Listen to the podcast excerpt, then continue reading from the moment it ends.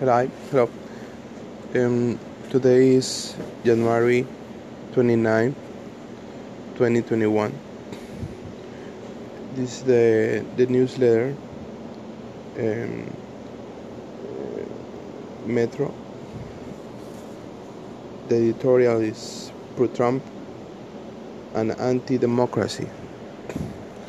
Three weeks ago, the US Capitol was uh, raided by an angry mob of individuals seeking to interrupt the congressional certification of the presidential election. That the mob failed to accomplish its mission is not punishment enough. That former President Trump, who helped incite the mob's uh, attack with weeks of lies and anti-government, anti-democratic rhetoric, is out of power doesn't mean he's absolved of responsibility. Senate, Senate Republicans and, and mainstream Republicans simply want to move on from the attack on the U.S. Capitol as if nothing ever happened, as evidenced by the stunned Kentucky senator. Uh,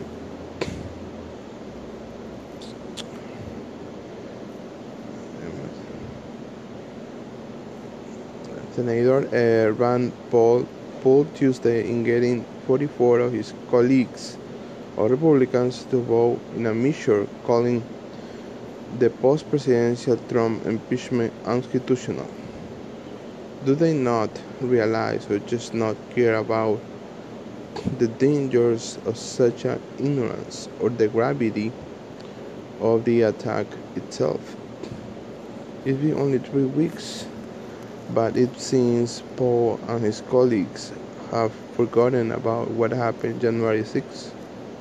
The mob came looking to confront, attack, and potentially imprison or kill duly elected members of government. They called the, the hanging of the former vice president. They brutally beat an officer to death. They sought to overturn the law. The popular will of 81 million Americans and two centuries of peaceful transition to power from one president to another. Uh, in my opinion, this this impeachment gonna be gonna be uh, very hard to follow in in the long way uh, because as a wealthy man, Trump have a group of lawyers that can delay the the process. But but uh, the impeachment have to be uh, because it is a democracy and nobody can um, erupt or make things that uh, broke the law uh, in that in that uh, in that way. Uh, I mean using violence or verbal verbal assault or something like that. Thank you.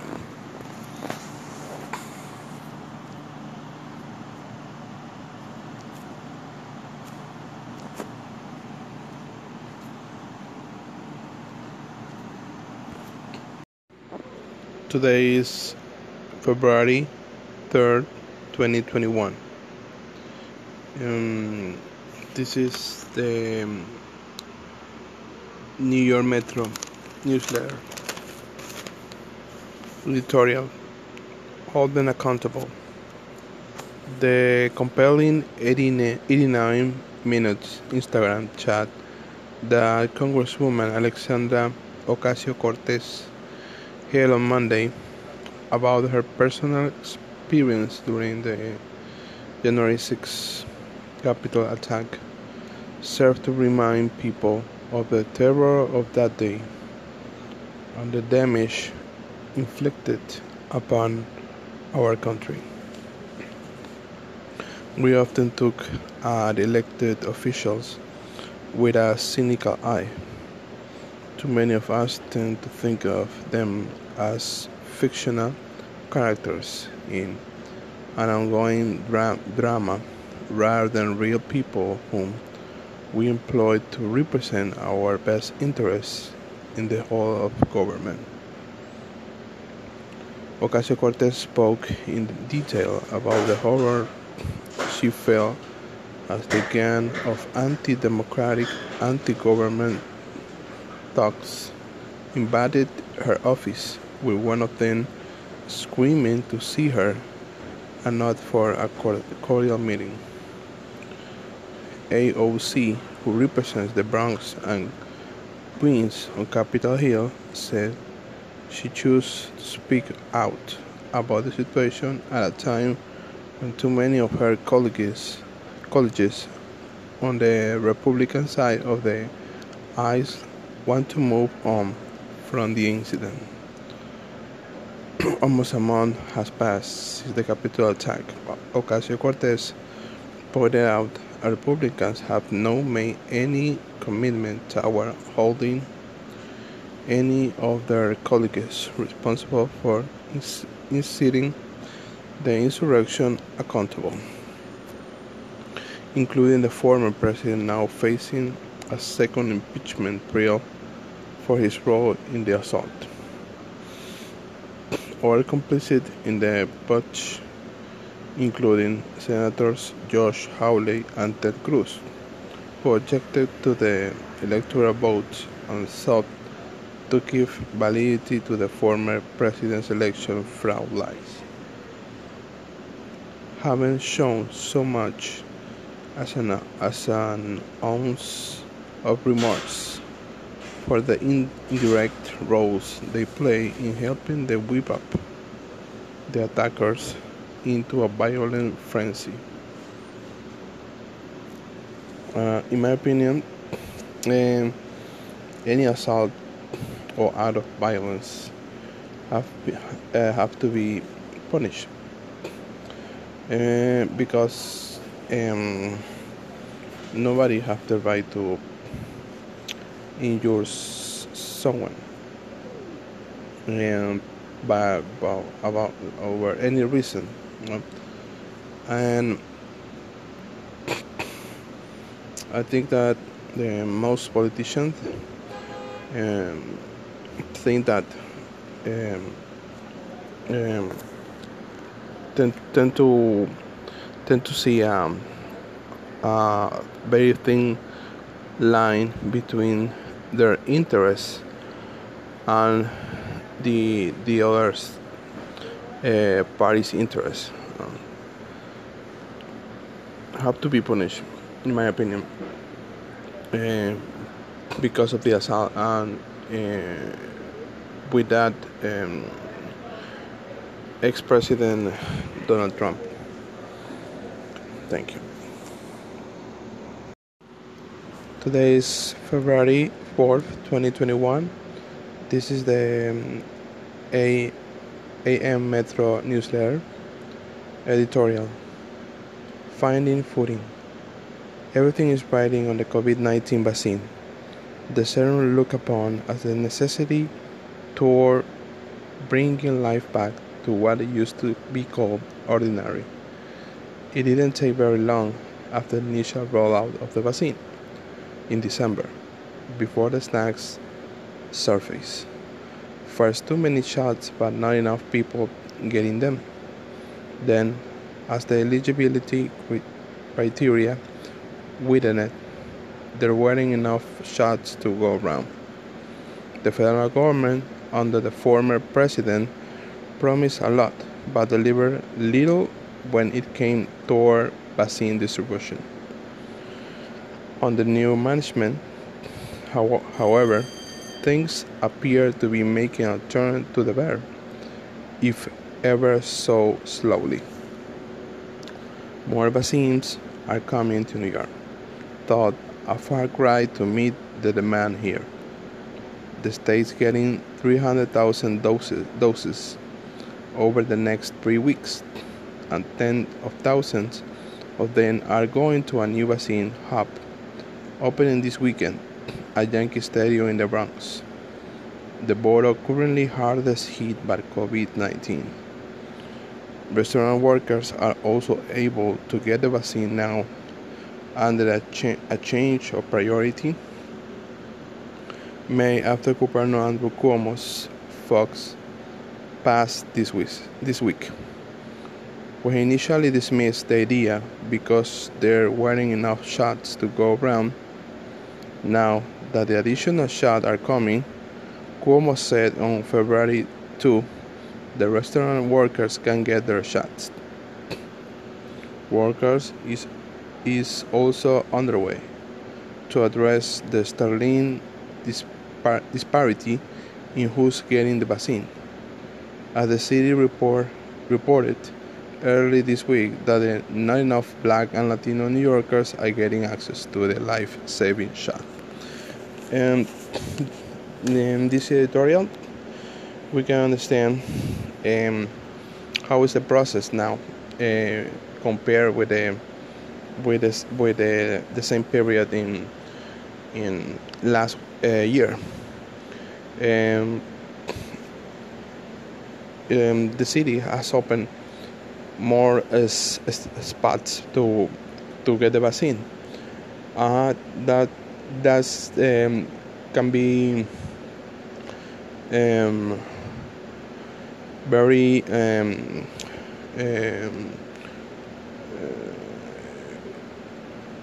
very good to, to know, but um, but is not enough uh, to to beat the, the pandemic. We expect more more doses and more shots during these weeks and months. That's it. Hello, today is Friday, 5th, 2021, from a newspaper, Metro New York. Editorial. It's time to get police out of schools and fund students' futures instead. As a junior at a community school in Brooklyn, I know all too well that the, the backwards budget decisions that politicians make for our public schools. And never has it been clearer than during this pandemic that the well being of students like me is totally lost in the shuffle of politicians' decision making. In my 10 years as a public school student, I have been lucky to learn from and lean on some amazing teachers, counselors, and the other students I organize which, with across New York City. Right now, I'm studying at a community school, which provide holistic support not only to us students, but to our families too. But while I love my school, the constant presence of NYPD school safety agents threatens the feelings of safety and security I otherwise feel at school. From mental health crises to fights between students, SSAs are always sent to respond. But instead of the, the scaling, escalating the situation, they often make it worse. As a member of the Urban Youth Collaborative, I have spent the past several years learning how over policing is the result of budget decisions by the city government. For years now, the SSA budget has continued growing, while teachers literally use money from their own pockets to buy classroom supplies. You would think that 10 months into remote learning and fa- facing a huge economic crisis, city officials would finally realize that spending so many precious dollars on policing is a waste of precious minds. And comparing with this with uh, with education system in Ecuador, my old town, um, um, be, um, has um, police in uh, in the schools. Can be very uh, uh, welcome. Can be can be welcome in on that situation. In I'm I'm I'm thinking about uh, my South American country where where there are a lot of um, uh, it's a high there's a high rate of uh, criminals no? uh, and can be not so difficult to, to find um, different kind different kind of uh, job uh, criminals but in this in this place um, is is, um, in this environment is can can be different. Um, I'm not I'm not uh, agree I'm not agree with the with this the opinion because uh, um, the when you think that the school was a was a nice place or the the the place where you grow in your your uh, your mind is because uh, there's a up to uh, there's an, a nice environment thanks to police police schools. So that's it's totally different in in in for a South American country like mine. That's, that's it. Thank you Hello, today is Monday, 8 uh, February 2021. This is the um, Metro New York newspaper, page number 14. Vocational schools in New York offer more path toward a successful career. Finding a great, well paying career in New York doesn't mean you need to get a college degree. Attending a vocational school can also help you locate that path to success. While most colleges offer classes geared toward students' field of study, vocational schools instead focus on training students for the jobs they want. The concentrated curriculum allows students to gain the knowledge and skills they need to build a successful career that will last them entire lives. Vocational schools offer myriad career paths for students outside of college. The Association for, for Career and Technical Education, ACTE, notes that many of these schools offer for more than 70 different career paths in various fields, including STEAM, S-T-E-M, science, technology, engineering, and mathematics, law, public safety, finance, architecture, and construction, transportation and logistics, manufacturing, arts, marketing, and more. These fields offer great, good paying jobs in New York, but generally, businesses across New York have a tough time finding the skilled people they need to do them. The ACTE reports that while 50% of New Yorkers' labor market includes middle skilled jobs, positions that don't require a college education, just 38 of the state's workforce is trained at that level. These middle skilled jobs offer tremendous opportunity and advancement, advancement, advancement for every New Yorker who doesn't have a college degree. In fact, the ACTE uh, reports um, the top five industry jobs for that to uh, pay a median annual salary of 55,000 or more without a bachelor degree in an office and administrative support management construction and extraction, sales and transportation and material moving. Um, vocational schools engage their students directly in their fields of interest and give them the tools they need to success. success. Whereas a college education may take up to four years to complete, some trade schools, depending on the field of pursuit, programs that are complete in less than a year. Uh, this is a good option for those who want a, a short career. Um, I think that um, um, this can can be a a, a mindset that every every career who who is profitable uh, have to have to have to be completed in four years or more. That's, that's not exactly what happened in, in reality.